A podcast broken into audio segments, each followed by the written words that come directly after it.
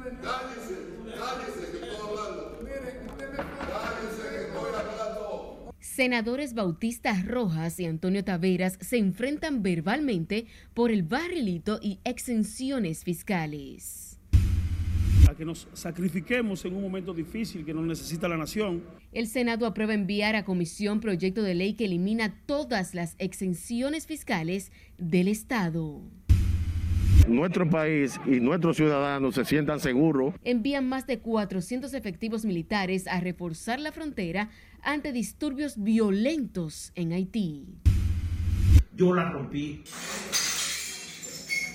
Estalla conflicto en la UAS presidente Azodemus rompe cristales y lanza amenazas a compañeros. Y genera expectativas el discurso del presidente Luis Abinader, donde fijará posición sobre la reforma fiscal.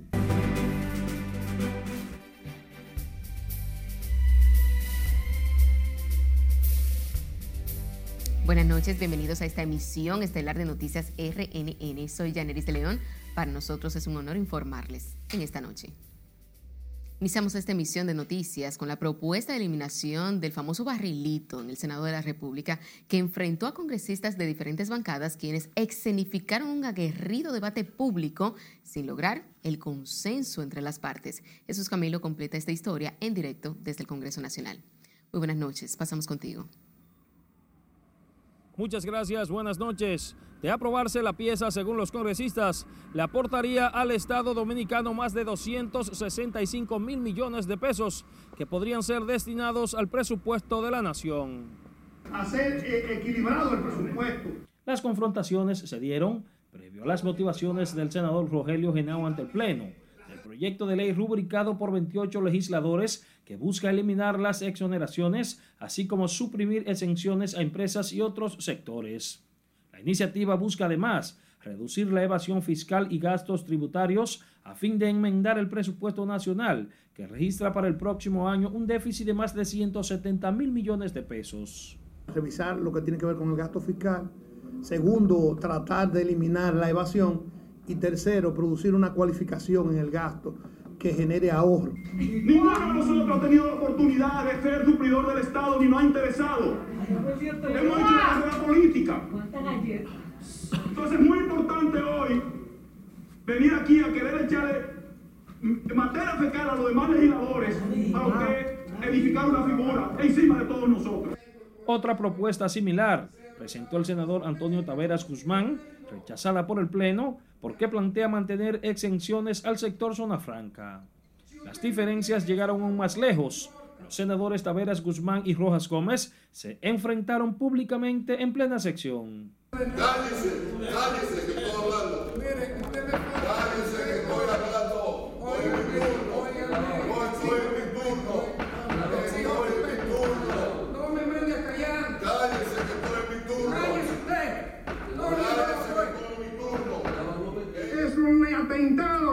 economía.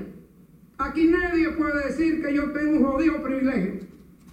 Y busque usted los asesores que yo tengo. Aquí paga el Senado a la Comisión de Justicia, creo que son 80 mil pesos a un asesor. Los otros los pago yo con mi dinero de aquí. Con mi dinero. Ni con barrilito. Yo no tengo en este Senado ningún privilegio que no tenga otro senador. Y no le voy a aceptar ni a usted, senador, ni a nadie que venga a faltarle respeto. Ni en este lugar ni en ninguno. La propuesta de ley sobre la eliminación de exenciones fiscales y exoneraciones, planteada por 28 senadores, fue enviada a estudio a la Comisión Permanente de Hacienda de la Cámara Alta, que establece además revisar el ITEVIS, el Fondo de Asistencia Social y reducir el gasto tributario para una mayor recaudación del Estado. Los recursos ahorrados podrían ser destinados a financiar obras de bien social a beneficio del desarrollo del pueblo dominicano. Es lo que tengo hasta el momento. Desde el Congreso Nacional, paso contigo al set de noticias. Gracias, Camilo. De su lado, algunos legisladores oficialistas y opositores esperan que en el discurso del presidente Luis Abinader, este anuncie el envío al Congreso Nacional de un proyecto de ley que elimine todas las exenciones fiscales si quiere evitar la reforma tributaria por el previsible impacto en la economía de los más pobres. Nelson Mateo con más. El gobierno no permitirá ni protegerá. El presidente de la República hablará al país mañana a las 7 de la noche. Tocará varios temas el más esperado, el de la controvertida reforma tributaria. Amplias expectativas produjeron en el Congreso Nacional el anuncio hecho esta mañana por el ministro administrativo de la presidencia, José Ignacio Paliza. Nosotros lo que esperamos es que el presidente diga que no hay reforma fiscal, dado que las circunstancias y la situación que vive el país y que vive el mundo no es momento para hacer una reforma fiscal y como la fuerza del pueblo, en el PLD y algunos oficialistas tampoco favorecen más impuestos. Yo no sé con, con qué votos podrá el gobierno contar para aprobar una reforma que de una forma u otra va a ir en detrimento de la clase media y la clase pobre. Yo creo que si aquí hay una crisis económica, nosotros tenemos que hacer sacrificio, pero vamos a hacer sacrificio no por lo que comen espaguetis y pan, vamos a hacer sacrificio por lo que evaden 140 mil millones de pesos en impuestos. Los senadores apuestan a que en su discurso el mandatario asuma el proyecto firmado por 24 senadores en el que proponen la eliminación de las exenciones y exoneraciones fiscales. Yo pienso que nosotros hemos resuelto el tema de la reforma fiscal. 29 senadores eh, hemos invitado al, al empresariado nacional y a la clase política a, que nos sacrifiquemos en un momento difícil que nos necesita la nación. Eso me parece una rabieta que no es sincera, porque, no porque eso no se, esas leyes no se pueden derogar así nomás. Esas leyes plantean incentivos en muchísimos sectores distintos que tú no puedes plantear así de un fuetazo, eliminarlas todas.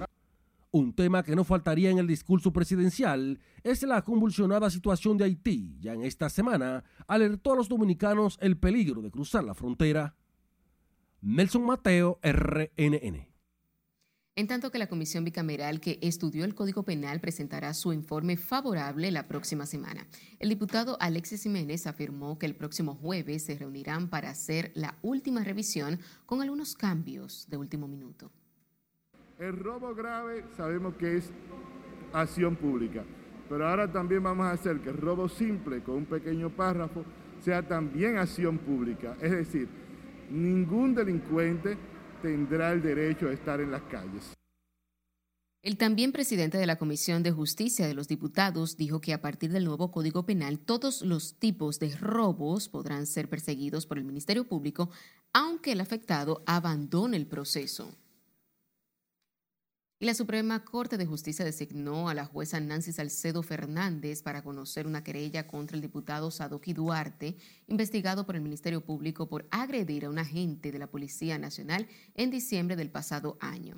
La raza policial, Lady Heredia Figueroa, presentó el 28 de diciembre del año 2020 una denuncia formal ante el Ministerio Público de la provincia Sánchez Ramírez. La gente declaró que Duarte Suárez la agredió en el momento en que la patrulla trató de retirar de la calle Padre Fantino de Cotuí un vehículo dejado abandonado en la vía por cinco personas que huyeron de forma sospechosa. Mientras que el ex pelotero de grandes ligas, Juan Encarnación, apeló hoy la decisión del juez de la instrucción que lo envía a la cárcel de Najayo por tres meses como medida de coerción por la acusación de haber abusado sexualmente de una de sus hijas. Nelson Mateo con los detalles. Me impacta de manera negativa, me siento indignado. El dos veces ganador de la Serie Mundial volvió a la Corte de Apelación. Con este recurso busca anular la decisión de primer grado que lo mantiene en prisión. Realmente lo que debe pasar, me siento indignado con el caso del proceso. Esperamos lo que debe salir, solamente la verdad. La defensa técnica de la madre de la niña admitió que hay conversaciones para llegar a un acuerdo con el imputado. Pero cada vez que se da ese acercamiento, eh, aparece esta señora trayendo gente, provocando situaciones porque parece que a ella no le conviene que Juan Encarnación salga de la cárcel. Y, mientras ex peloteros como Miguel Tejada, El Pachá y otras personalidades apoyaban a Encarnación, grupos feministas lo hacían con la ex esposa del acusado y su hija, pidiendo que la corte lo mantenga en prisión.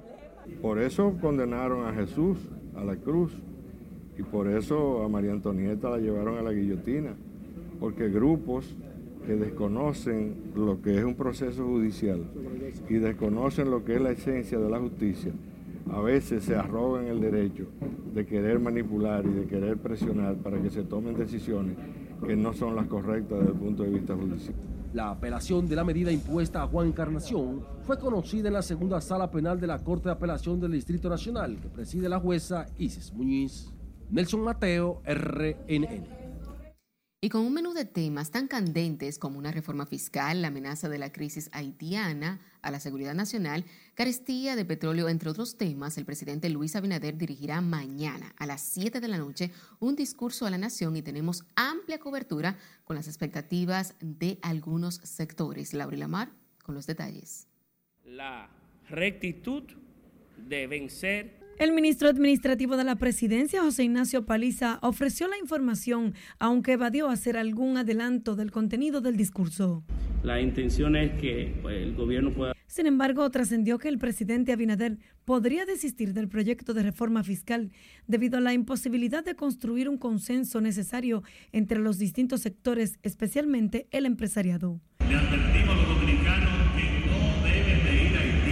el que sí no faltaría es la amenaza latente de la crisis haitiana, dominada por bandas criminales y el peligro que significa para la seguridad dominicana. Temprano esta semana el presidente recomendó a los dominicanos evitar cruzar la frontera para no exponerse a caer en manos de bandas que mantienen secuestrados a dos camioneros dominicanos y a 17 misioneros norteamericanos. Otro de los temas es el encarecimiento de los precios del petróleo, de los fletes y el impacto en la estructura de precios de productos terminados en territorio nacional, lo que advirtió el liderazgo industrial y empresarial. Y el indetenible incremento de contagios con COVID-19 que amenaza la sostenibilidad del sistema hospitalario público sería otro tema de atención. La oposición política mantiene su reclamo de un pacto fiscal dispuesto en la Ley de Estrategia Nacional de Desarrollo y no una simple reforma del sistema tributario. El ministro Paliza informó que la alocución del presidente Abinader se hará a través de una cadena de radio, televisión y de diferentes plataformas de redes sociales del gobierno dominicano a las 7 de la noche de mañana miércoles. Laurila Mar, RNN. Y mientras que las expectativas sobre el discurso que emitirá este miércoles el presidente de la República, Luis Abinader, el Partido de la, Revolución, el Partido Revolucionario Dominicano, planteó que el mandatario debe dar marcha atrás a la propuesta sobre una eventual reforma fiscal en el país. El presidente del PRD, Miguel Vargas Maldonado, y el dirigente Vinicio Aquino precisaron que no es tiempo de implementar una reforma tributaria ante la crisis generada por la pandemia. Todas las iniciativas del gobierno que tiendan a favorecer el pueblo dominicano y a contribuir con el desarrollo del país van a tener el apoyo del PRD. Las que no van a tener el rechazo. Por eso nosotros nos hemos opuesto a que en este momento se presente una reforma fiscal que va a dar un duro golpe sobre todo a la clase media y a los más pobres del país. Escuché ayer una propuesta de los senadores, en la cual me inscribo, de eliminar las exoneraciones para todos esos funcionarios que serán exoneraciones eh, dos veces al año. Así también, ¿por qué no? Que nadie cobre un salario por encima de lo que cobra el presidente de la República. Medidas como esas son de salud, se pueden tomar y van a ser de un gran alivio. Nuestro partido, el PRD, Ofrecieron las declaraciones al juramentar la directiva municipal Santo Domingo Oeste del partido y varios nuevos dirigentes de esa organización política.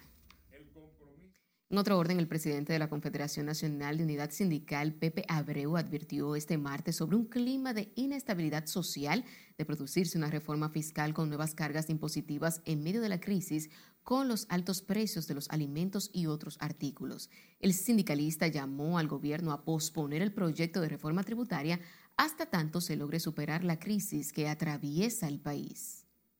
Como hay estas condiciones, no es conveniente en medio de esto pretender eh, hacer una reforma para aumentar los impuestos. Eso sería una provocación.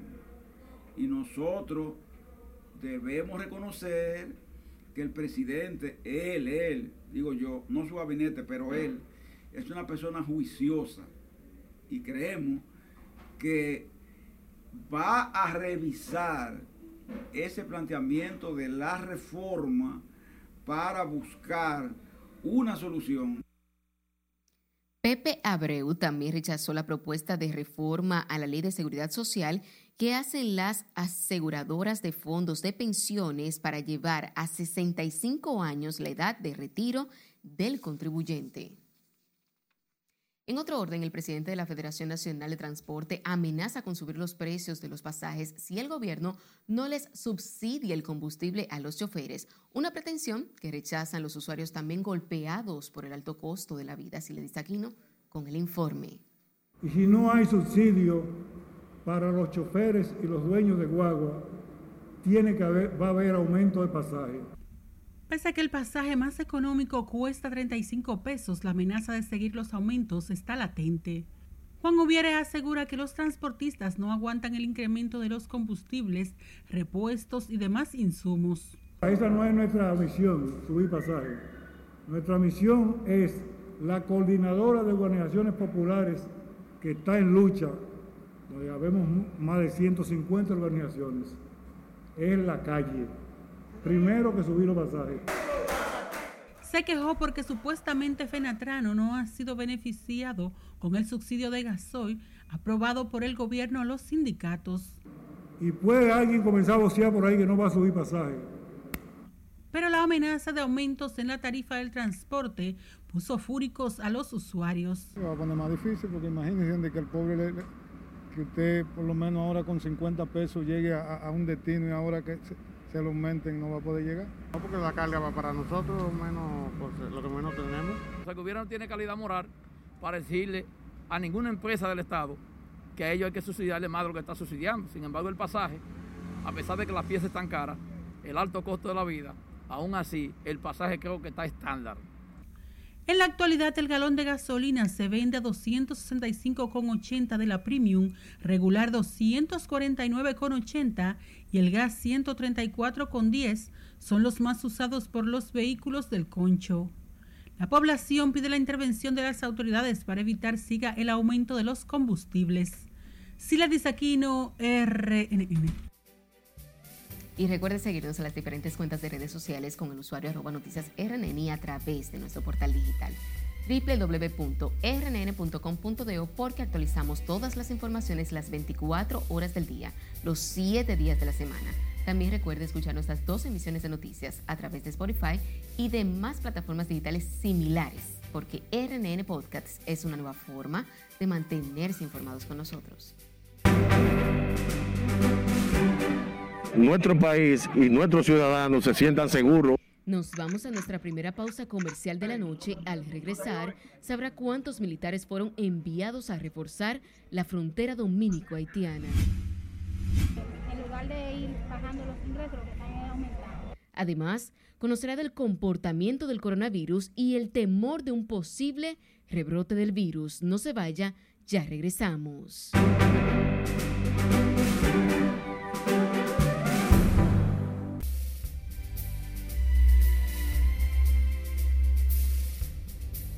La crisis de combustible que padece Haití ya ha obligado a suspender la atención sanitaria de 50 centros del país, 15 de ellos en Puerto Príncipe, y de no llegar carburante, otros hospitales y clínicas se verán en la misma situación en un par de días. De esta manera iniciamos nuestro breve pauseo por el mundo con nuestro compañero o con nuestra compañera Catherine Guillén. La falta de combustible ha ocasionado la suspensión de 50 centros de salud en Haití, lo que podría causar la pérdida de vidas.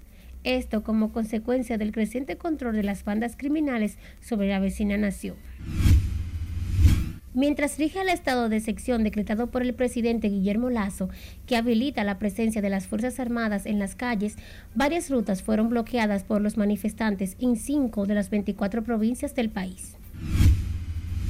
Pasamos a Brasil, en donde el presidente Jair Bolsonaro sancionó sin vetos un proyecto de ley que flexibiliza la improbidad administrativa por parte de los funcionarios. A partir de ahora, solo podrán ser castigados si existen pruebas de intención de causar daños al erario. El presidente de Rusia, Vladimir Putin, prohibió la celebración de eventos de hostelería y catering en todo el país, desde las 11 de la noche hasta las 6 de la mañana, a medida que el país lucha por controlar la pandemia del COVID-19. La crisis del COVID en Rusia se está agravando y sus funcionarios han empezado a admitir abiertamente que el país se enfrenta a un invierno nefasto. Una poderosa tormenta ciclónica azotó la isla de Sicilia, en el sur de Italia, causando inundaciones generalizadas alrededor de la ciudad de Catania, convirtiendo calles y plazas en ríos y lagos y causando al menos dos muertes. En Italia, la oferta de comprar una casa por el precio de poco más de un dólar ya llegó a lugares cercanos a Roma. La localidad de Maenza se ha convertido en la primera de la región del Lacio de empezar a vender viviendas por ese precio. Y finalizamos con este video de una serpiente gigante levantada por una grúa en la selva tropical que se ha vuelto viral en las redes sociales. El enorme reptil estaba vivo cuando fue localizado y sacado de un espeso bosque en Dominica, una isla y un estado que forma parte de las Antillas Menores. En las internacionales, Catherine Guillén. Seguimos hablando de Haití porque el Ministerio de Defensa dispuso el envío de más de 400 efectivos militares a reforzar la reforma, la frontera dominico-haitiana ante los violentos disturbios que se realizan en la vecina nación por una huelga atribuida a la escasez de los combustibles y otros males que sacuden a ese país. Miguel de la Rosa nos amplía. Haití sigue inmerso en una grave crisis, ahora agravada por la escasez de combustible. Ante esa realidad de este lado de la frontera, las autoridades dominicanas han reforzado la seguridad militar. Y si hay la necesidad de aumentarlo, lo haremos, porque el único objetivo de nuestras Fuerzas Armadas, del Ejército y de todas las agencias que estamos en la frontera es que nuestro país y nuestros ciudadanos se sientan seguros de que tienen una Fuerzas Armadas que vela porque todo esté tranquilo y en calma. Desde el pasado fin de semana la situación ha empeorado en la vecina nación, lo que ha disparado las alarmas en el país. La República Dominicana también ha prohibido la entrada de vehículos del vecino país para impedir el trasiego de combustibles. Está todo bloqueado, la guagua, los vehículos, no puede pasar. La gente que compra el mismo de jabón no puede salir con esa mercancía. Yo estoy de acuerdo que no pase porque si hay estabilidad y si matan a un dominicano no va a doler a todito nosotros, ¿me entiendes?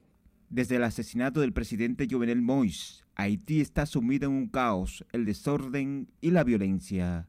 La dramática situación en el vecino país motivó que el presidente Abinader solicitara la intervención urgente de la comunidad internacional.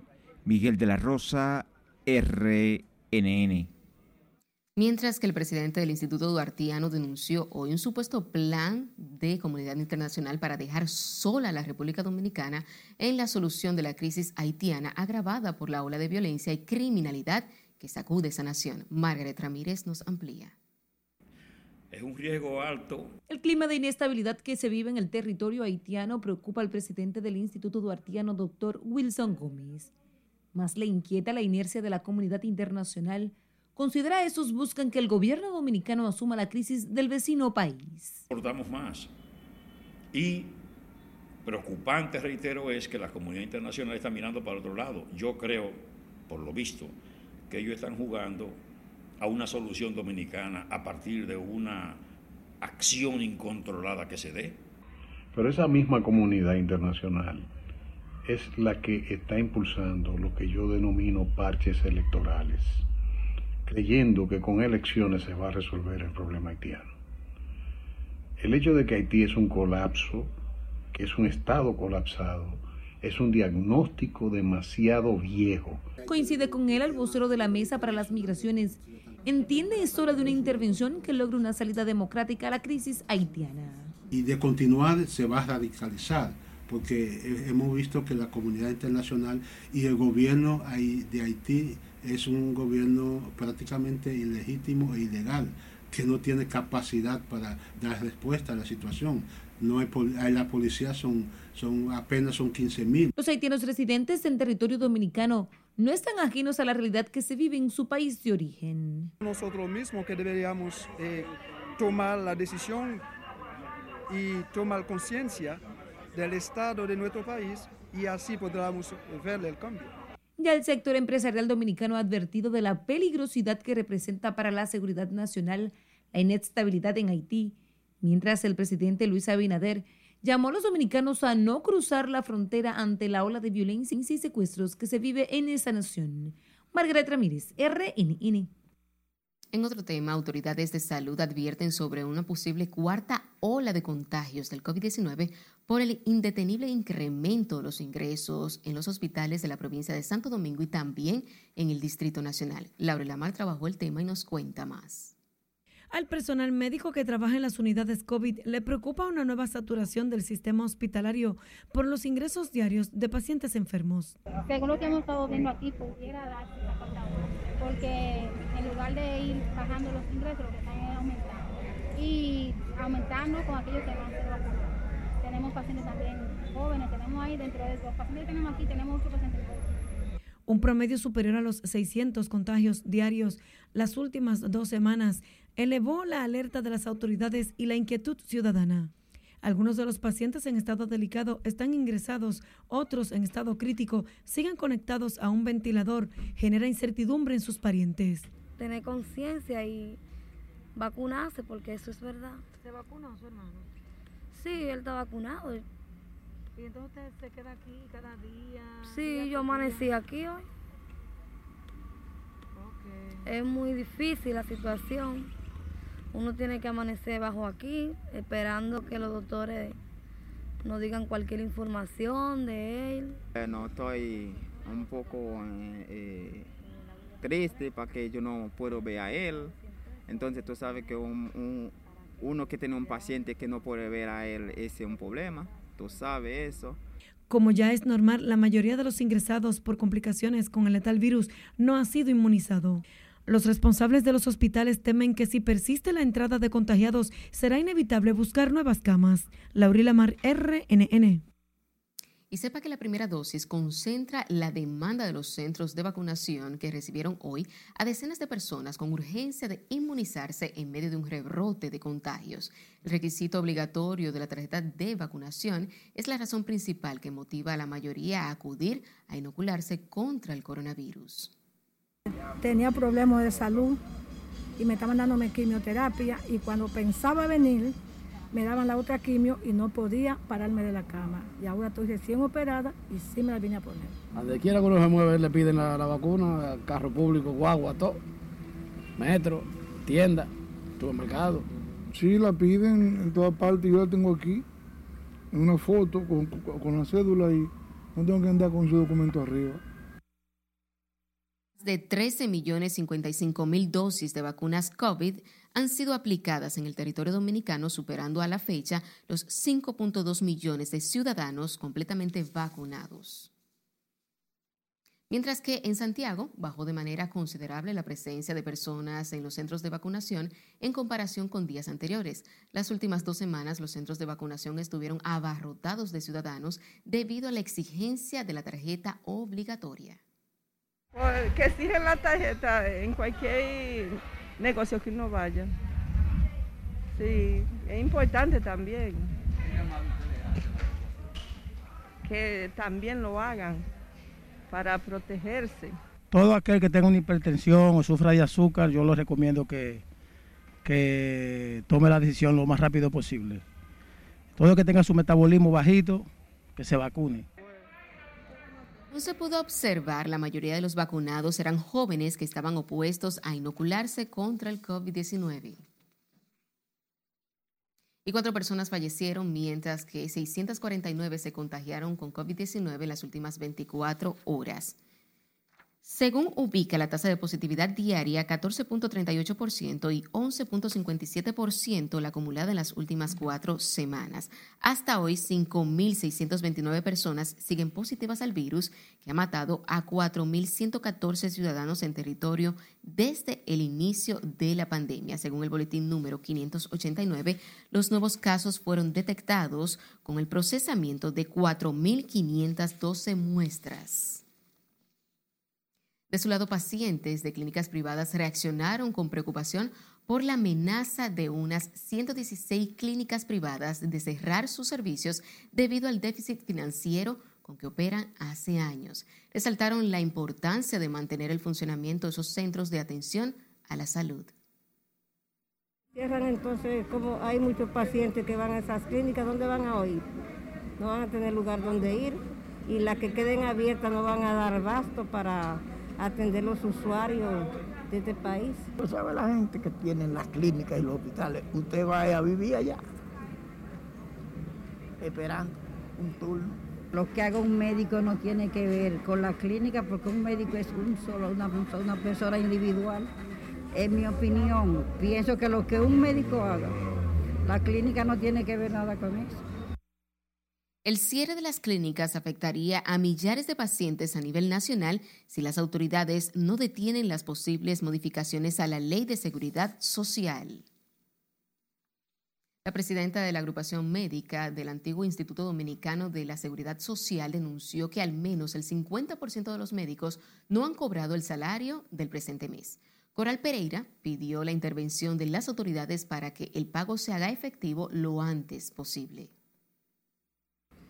¿Qué está pasando con los médicos? Que al día de hoy comienza a correr los intereses.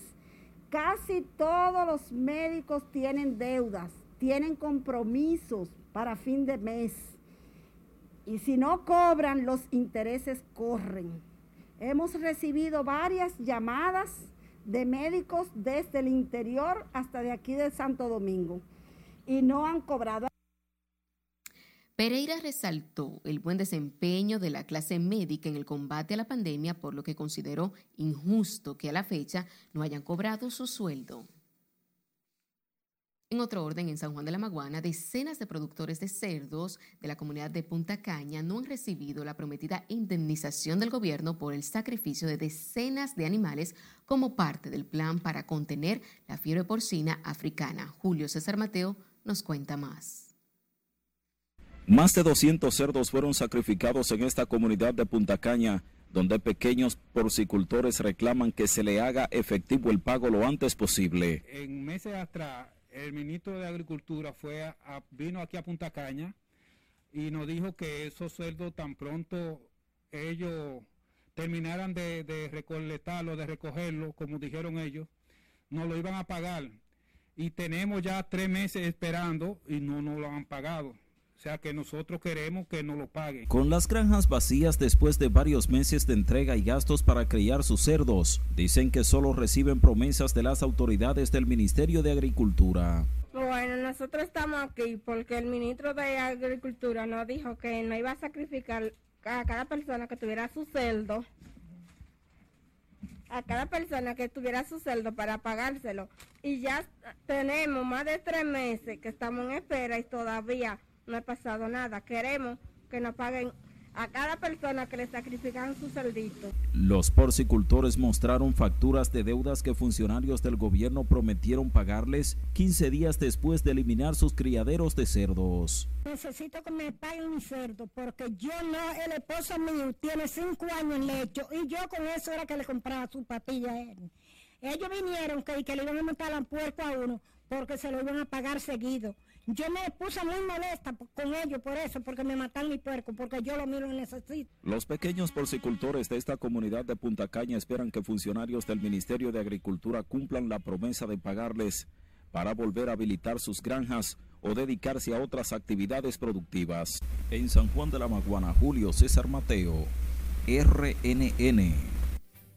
Recuerde seguirnos en las diferentes cuentas de redes sociales con el usuario arroba noticias RNN a través de nuestro portal digital www.rnn.com.do porque actualizamos todas las informaciones todos los días. También recuerde escuchar nuestras dos emisiones de noticias a través de Spotify y demás plataformas digitales similares porque RNN Podcasts es una nueva forma de mantenerse informados con nosotros. No, es lo que tiene que ponerse los pantalones porque imagínate. Nos separamos nuevamente. Cuando estemos de vuelta, les diremos lo que pide la ciudadanía al nuevo director de la Policía Nacional. Es el primer día que yo le veo la cara a esta gobernadora. Además, será testigo del desahogo de una madre impotente por la muerte de su pequeña en Moca. Esto y más luego de la pausa. No le cambie.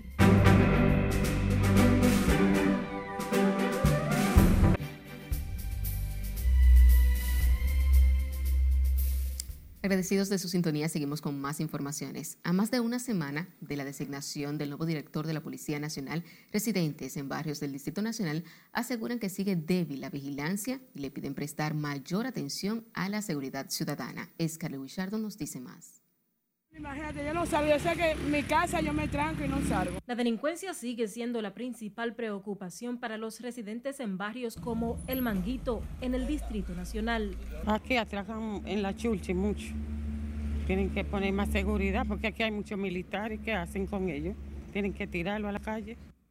Que la policía se debe a esa sociedad Esperan cambios prontos con la promesa del nuevo director policial, Mayor General Eduardo Alberto Ten. Anticipó actuar con mano dura contra la delincuencia y el crimen antes de asumir el cargo. Como era habla que dice que va a acabar con la delincuencia, claro que tiene apoyo por todo. Yo no he oído una persona que diga que no está bien. Todo el mundo dice que esa idea está buena. No, es lo que tiene que ponerse los pantalones porque imagínate. Los ciudadanos se mantienen expectantes ante las acciones que ejecutará el director de la institución del orden para combatir los robos, atracos y la violencia que roban la paz y el sosiego. Eh, el hombre que han puesto de que es supuestamente un hombre serio, dicen, yo no lo conozco en realidad. Eduardo Alberto Ten ha sido enfático al advertir que quienes violen la ley deberán enfrentar consecuencias y ha declarado tolerancia cero a la delincuencia es Carelet Guillardo, RNN. Un hombre murió y otros tres resultaron heridos de bala en medio de una persecución por supuestamente realizar un robo millonario en el municipio de Nagua. Según informes, al momento de la balacera, los hombres intentaban salir del país de manera ilegal a Puerto Rico en una embarcación en Sánchez Samaná. El fallecido es Hansel Amparo, de 23 años, mientras que los heridos son Diony Pérez Vázquez, Edison de la Cruz y Jeffrey Jr. Santana. En el lugar se ocupó un revólver ilegal calibre 38, una pistola con la numeración limada calibre 380 y 4 mil dólares. La Policía Nacional informó este martes que persigue al supuesto asesino de un joven de 19 años en el sector Simón Bolívar el pasado fin de semana, hijo de la influencer Carolina Costa, conocida como La Real Vida. El vocero policial, coronel Diego Pesqueira, explicó que profundizan las investigaciones sobre el hecho que según versiones se produjo por rencillas personales que eh, nuestros agentes de investigaciones criminales ya han dado con uno de los presuntos autores de este hecho que se produjo eh, en horas de la madrugada de antes de ayer, en circunstancias que están todavía bajo investigación. Según informes preliminares, el joven Erickson Contreras se encontraba compartiendo con unos amigos en el popular sector momentos en que se produjo el incidente donde resultó asesinado de un tiro. Por medio de un video, la madre denunció el hecho y pidió auxilio para dar con el asesino. Angustiada por la falta de respuesta de las autoridades, la madre de la niña de siete años que murió en un tiroteo entre bandas en Moca le reprochó a la gobernadora de la provincia de Espaillat, Juana Rosario Candelier, por no acudir a interesarse en este caso. Fátima Tapia, madre de Adrielis Tapia Ojeda, señala con el dedo a la representante del Poder Ejecutivo en Espaillat mientras le reclamaba su falta de empatía con esta familia. Porque hoy es el primer día que yo le veo la cara a esta gobernadora. Porque ella no me dio la cara a mí, no fue a mi casa. Ella no fue a mi casa. A ponerse a disposición, por lo menos, de decir, mataron La niña recibió el disparo en la galería de su casa el pasado 12 de este mes de octubre, mientras que la policía informó que tienen identificados a los sospechosos del crimen y difundió los alias de quienes cree y realizaron los disparos. En otro orden, la DNCD y otras agencias de inteligencia ocuparon el puerto de Jaina Oriental 37 paquetes de cocaína que llegaron en un buque cargado de varios contenedores procedentes de Cartagena, Colombia. Iniciada la inspección, las autoridades procedieron a abrir uno de los contenedores donde ocuparon en su interior un saco color negro amarrado con una soga conteniendo los paquetes de la sustancia. El Ministerio Público y la DNCD han abierto una investigación para apresar y poner a disposición de la justicia a los involucrados en esta red de narcotráfico internacional. Un hombre que se desplazaba a bordo de una motocicleta resultó herido de gravedad luego de que fuera embestido por un vehículo en marcha en la avenida Quinto Centenario de esta capital. El conductor del automóvil, quien se dio a la fuga, según testigos, venía a alta velocidad y además de impactar al motorizado, derribó un muro de cemento en una de las viviendas del lugar.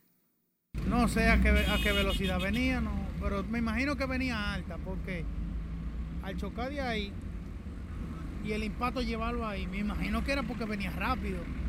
¿Me entiendes? Es lo que yo entiendo. Yo sé que él chocó con un muro ahí, dejó el bumper botado por ahí y yo creo que fue que rechinó a un motorista que se lo llevaron grave por ahí. Entonces el vehículo, como puede ver, está medio a medio un golpe, que fue cuando chocó con la esquina de allá. Y así se, se pudo doblar, porque fue un golpe muy fuerte realmente. Al lugar se presentaron miembros del Cuerpo de Bomberos del Distrito Nacional, de la Policía Nacional y la Dirección de Tránsito y Transporte Terrestre.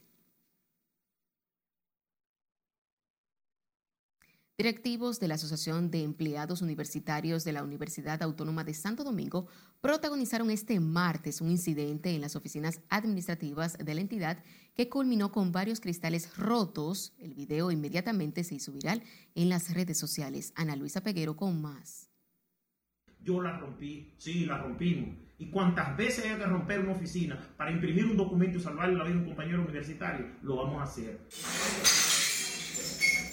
Estas son imágenes del presidente de Asodemu, Reinaldo Aybar, destrozando a palos los cristales de la oficina de la Secretaría General de esa entidad, presuntamente porque se le prohibió la entrada a la instalación. Que yo no me arrepiento de eso. Y si tengo que hacerlo 70 veces más, lo voy a hacer. vamos a hacer como ustedes quieran.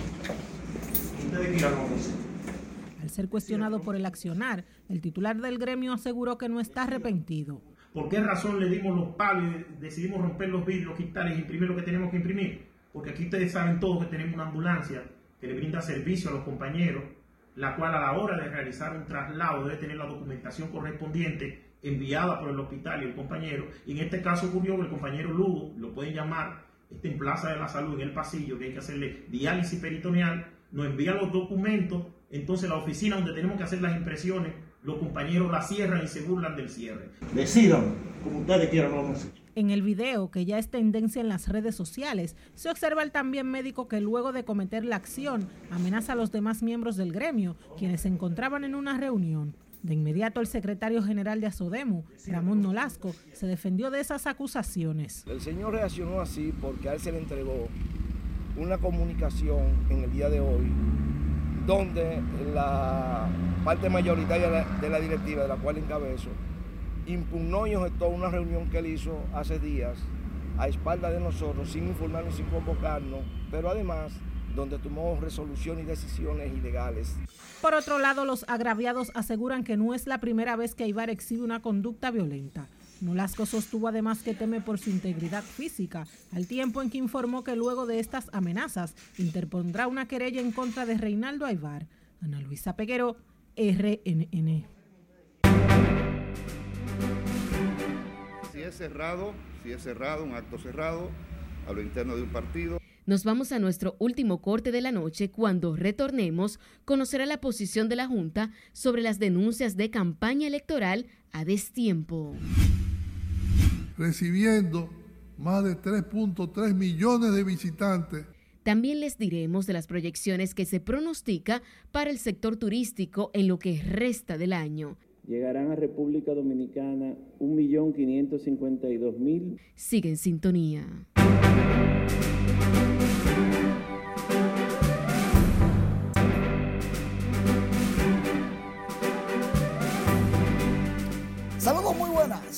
Lamentablemente este tema es espinoso y es que un prospecto de República Dominicana acaba de anunciar que demandó a los rancheros de Texas de las grandes ligas por nada más y nada menos que 251 millones.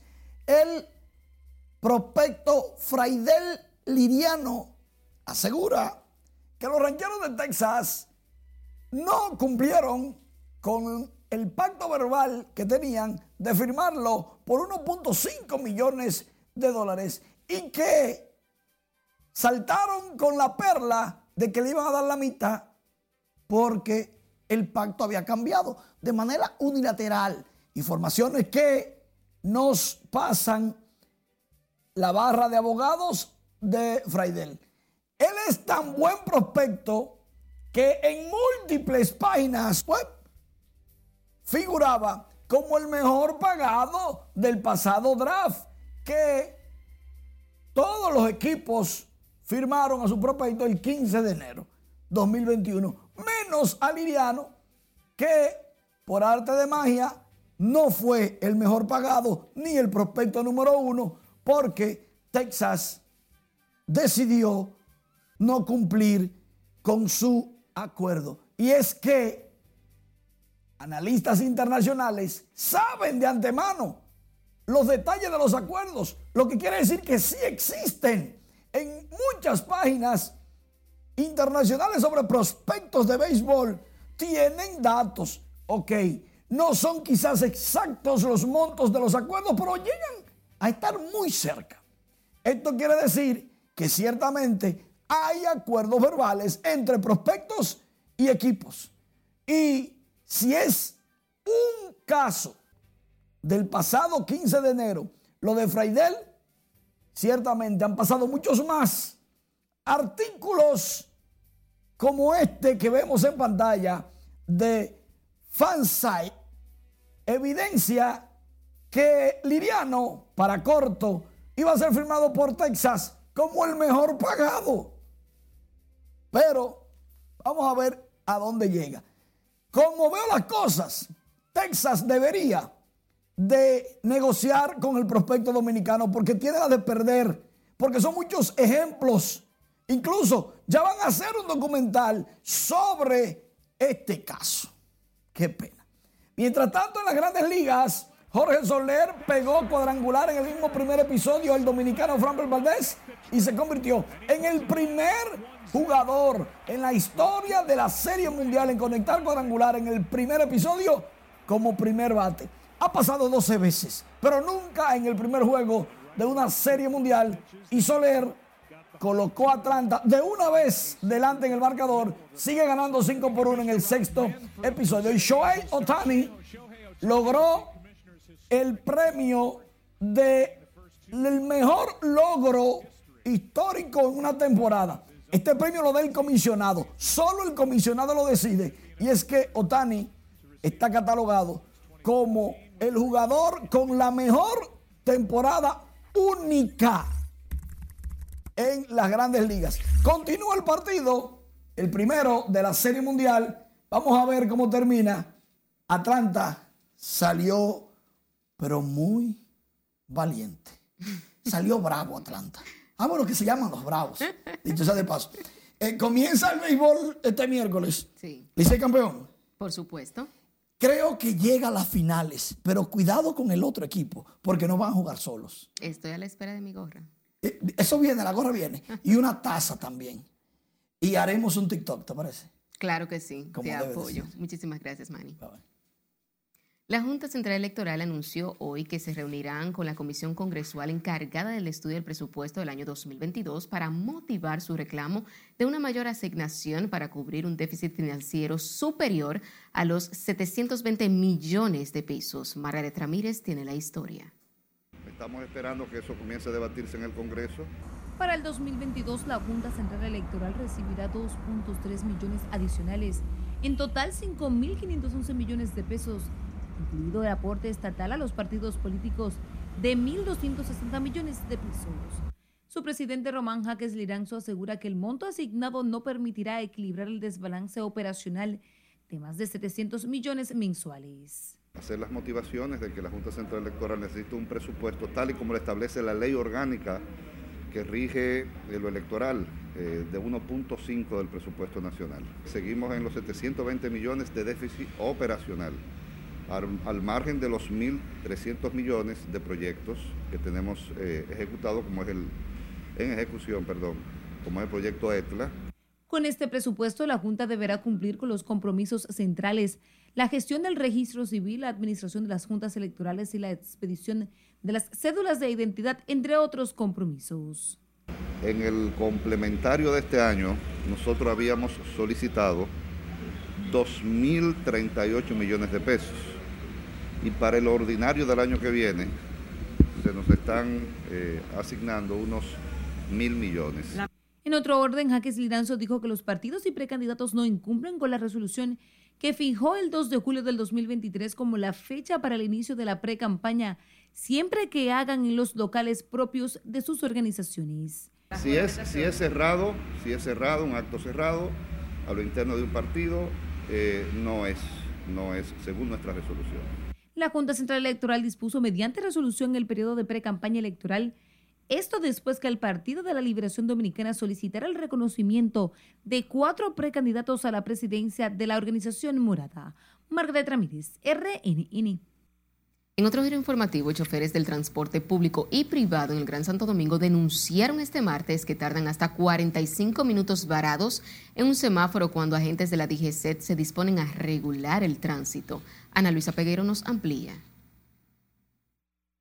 tapón de aquí para allá, de allá para acá. Esto no se sabe dónde vayas a parar, como dice. Las famosas horas pico se han convertido en un viacrucis para los conductores que a diario se desplazan por las principales avenidas de esta capital debido al entaponamiento vehicular. Choferes de la ruta 27 con Isabel Aguiar aseguran que prefieren parar el trabajo porque lo que hacen es gastar combustible. Los motoristas se te meten en el medio, no respetan a los amén porque ellos dan el paso y los motoristas se le meten todo al mismo tiempo, porque es tanto el tiempo que ellos dejan para que para el cruce, que los motoristas se meten todo al mismo tiempo y, sabe Dios lo que pasa ahí. Sí, se pasa eso, lo que que hay uno que cobran una, una tarifa y otro cobra otra. O sea, hay inestabilidad con eso, con el pasaje. Otro problema que denunciaron los conductores es, según ellos, el mal desempeño que tienen los agentes de la DGCET, a quienes acusan de dar paso en una sola dirección. Si dejan, eh, observen ustedes mismos, párense ahí un rato, si ellos se quitan de semáforo, para que usted vea cómo fluye. De una vez no hay tapones, pero lamentablemente, así está esta Isabel está, está intransitable. Aquí imagínate los policías a las 5 de la tarde uno dura entre 40 y 45 minutos para poder cruzar, porque solamente le dan paso a la 27, a uno no le dan paso. En la 27 de febrero los semáforos dañados también se han convertido en un dolor de cabeza, por lo que los choferes pidieron a las autoridades resolver el problema para evitar se siga generando más caos. estos tapones están acabando con uno y el combustible también. El combustible está caro y estos tapones, eso a mí haciendo tapones. Son dos horas en un tapón uno salió a las 12 del día, a las 12 y pico, mira la hora que va a llegar a su casa a comer con los niños que están ahí atrás. Los conductores también pidieron a las autoridades intervenir el sistema de semáforos de la capital para ver si mejora el problema del tránsito. Ana Luisa Peguero, RNN. Y con la presencia del presidente de la República, Luis Abinader, la Dirección General de Aduanas lanzó oficialmente la nueva plataforma tecnológica Motor de Riesgo MORE un moderno y revolucionario sistema interno que eficientiza los procesos aduanales para la fiscalización de las cargas. Juan Francisco Herrera con la historia. El mandatario junto al director de aduanas Eduardo Sanz Lobatón presentaron el motor de riesgo que abarca 158 indicadores dinámicos y tendrá impacto en las recaudaciones de hasta mil millones de pesos mensuales. Se acabó la época que la carga tenía que llegar aquí para entenderla. A través de este Risk Engine o motor de riesgo, antes de llegar a nuestras costas ya la carga estará perfilada, declarada y pagada para salir de la República Dominicana. También tendrá un ahorro significativo en los tiempos de inspecciones de mercancías. Llegamos a la Dirección General de Aduanas y a través de un acuerdo con Jaina International Terminals logramos que hoy en día haya rayos X en Jaina, garantizando que el 70% de la carga que entra a nuestra isla hoy sea contada de manera tecnológica y específica. Y ese es el tercer gran hito que nos lleva a decir que estamos convirtiendo la República Dominicana en un hub logístico de calidad mundial. El motor de riesgo es producto de una colaboración del gobierno de los Estados Árabes Unidos, con el objetivo de apoyar la eficientización de las aduanas dominicanas. El mandatario junto al director de aduanas, Eduardo Sanz, En tanto que el turismo dominicano avanza hacia su recuperación definitiva con proyección a superar los 4.800.000 visitantes no residentes al concluir el presente año de acuerdo a las estimaciones hechas por el Banco Central. José Tomás Paulino con el reporte. Este desempeño permite proyectar que la llegada de no residentes superaría los 4.8 millones en el 2021. Fue el sector más golpeado por la pandemia desde marzo del 2020. Ya exhibe la fortaleza y lozanía de antes. El turismo mantiene un ritmo de crecimiento indetenible con 3.300.000 visitantes no residentes entre enero y septiembre últimos. Un resultado sorprendente es que el turismo se ha recuperado más rápido de lo previsto, recibiendo más de 3.3 millones de visitantes no residentes en enero-septiembre. El éxito de la Jornada Nacional de Inmunización y el cumplimiento estricto de los protocolos sanitarios en los hoteles han sido factores decisivos. Si todo sigue normal dentro de la pandemia como está viviendo el mundo en el día de hoy, llegarán a República Dominicana 1.552.621 turistas para terminar el año en 4.840.376, que es un número que nunca nos pudimos imaginar que íbamos a poder tener en este año 2021. Para las autoridades del gobierno y los hoteleros, la recuperación de la actividad turística ha sido mucho más acelerada de lo previsto, con aportes de 3.826.2 millones de dólares en los primeros nueve meses del presente año. Eh, nosotros estamos muy complacidos con la evolución de la recuperación del sector turístico. Como podemos ver, mes tras mes vamos mejorando. Pero lo más importante aún es que percibimos que la temporada alta ya vamos a consolidar esa recuperación. El incremento en el flujo de turistas y dominicanos no residentes en la República Dominicana convirtió a bares y restaurantes en el sector económico con mayor crecimiento entre enero y septiembre con 31.8%. Para finales de diciembre próximo, autoridades y hoteleros esperan una temporada récord determinante para llegar a los casi 5 millones de visitantes proyectados. José Tomás Paulino, RNN.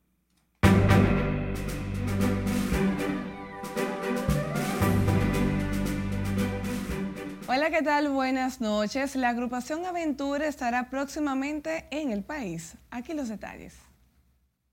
El rey de la bachata, Romeo Santos, anunció que la gira que lleva junto a sus ex compañeros del grupo Aventura, denominada Inmortal, terminará en República Dominicana. El popular artista confirmó a través de sus redes sociales que finalizará la gira en República Dominicana en el mes de diciembre. Falleció esta mañana el periodista y locutor de Santiago, Joseph Tavares, atacado por un infarto al miocardio. El exceso del comunicador se produjo mientras se realizaba un cateterismo en el Centro Médico Cibao. Tavares desarrolló su carrera profesional en radio y televisión al lado de destacadas figuras como Nelson Javier, el Cocodrilo, y Frederick Martínez, el Pachá. En nombre de todo el equipo de RNN, deseamos paz a su alma y fortaleza a sus parientes. La organización del Miss República Dominicana Universo anunció este lunes la posposición del certamen 54 de la coronación de la nueva soberana de la belleza nacional para el próximo 7 de noviembre. La razón, según comunicó la organización, se debe a la cirugía de emergencia a la que fue sometida la directora del certamen de belleza, Magali Febles, en el centro hospitalario Hospitén, a cargo de la cirujana general Josefina Tejada. Dentro del marco de la temporada del cariño 2021, la Fundación Quiéreme como soy presentó su Ruta del Cariño, que consiste en la presentación de manera gratuita en 20 provincias del país la cinta Lo que siento por ti, ópera prima del productor Raúl Camilo, galardonada con 20 premios nacionales e internacionales. Tenemos una cartelera por municipios, vamos a ir compartiendo para que las personas de manera gratuita puedan ir y disfrutar de la película. La Ruta del Cariño inicia el jueves 28 de octubre en la provincia de Samaná, con dos presentaciones ese mismo día. Continuará en las provincias Sánchez Ramírez, San Francisco, La Altagracia, entre otras. Y la décima edición del Premio al Mérito Periodístico que otorga la Asociación de Cronistas de Arte, Acroarte, rindió tributo a 11 personalidades en una noche emotiva y vibrante, sobre todo porque la gala en esta ocasión estuvo dedicada al reconocido periodista, comunicador y escritor Carlos Batista Matos. La ceremonia se celebró en el Hotel Intercontinental y contó con el patrocinio de Cervecería Nacional Dominicana, Banco Popular Dominicano, Ministerio de Turismo y otras empresas. El Gran Premio del Mérito fue entregado al periodista Carlos Batista Matos. Además, fueron reconocidos los acroartistas Alejandro Sánchez, de la filial de Santiago, Raymond Abad, seccional de New York, Johnny Romero, de la Florida, y Sinaida Rodríguez, de Santo Domingo. Enhorabuena a los periodistas que esta noche han recibido este importante reconocimiento. Que esto sea un impulso para seguir dando su, su talento a través de los medios de comunicación. Hasta que diversen feliz resto de la noche. Muchísimas gracias. Sin tiempo para más, finalizamos esta emisión estelar de Noticias RNN. Feliz resto de la noche.